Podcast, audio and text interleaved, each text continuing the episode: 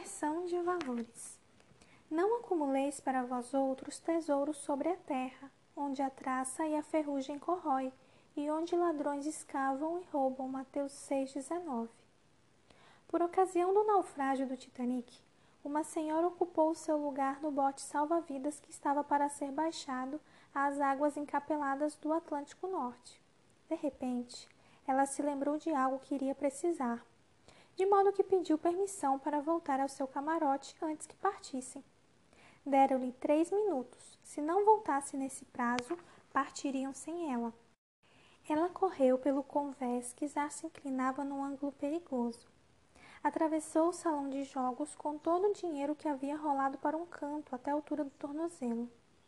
Entrou em seu luxuoso camarote e rapidamente empurrou para o lado os anéis de diamante, braceletes e colares que possuía, a fim de pegar na prateleira acima do seu leito três pequenas laranjas, e voltou apressadamente para o bote. Trinta minutos antes, ela não teria trocado uma caixa de laranjas pelo menor dos seus diamantes. Mas agora a morte estava a bordo do Titanic. E o seu trágico sopro havia transformado todos os valores. Instantaneamente, joias preciosas haviam se tornado sem valor, e coisas sem valor haviam se tornado preciosas.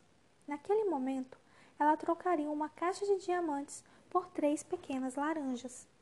Há eventos na vida que têm o poder de transformar a maneira como encaramos o mundo.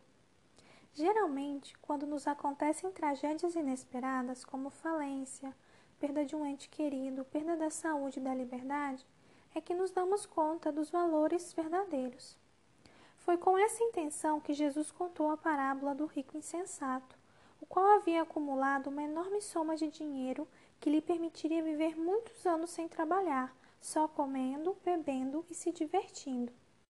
Queria desfrutar esta vida como se fosse viver para sempre. Mas Jesus o chamou de volta à realidade, dizendo: Louco, esta noite te pedirão a tua alma. E o que tens preparado? Para quem será? Assim é o quem tesoura para si mesmo e não é rico para com Deus. Lucas 12, 20 e 21. Não é pecado ser rico. Abraão, Jó, Salomão, Nicodemos e outros personagens bíblicos eram muito ricos. E a Bíblia nada fala contra a riqueza desses homens. Na verdade, Deus é quem nos dá forças para adquirirmos riquezas. Deuteronômio 8, 18. O grande problema desse fazendeiro era que, além de acumular riqueza só para si, ele não era rico para com Deus.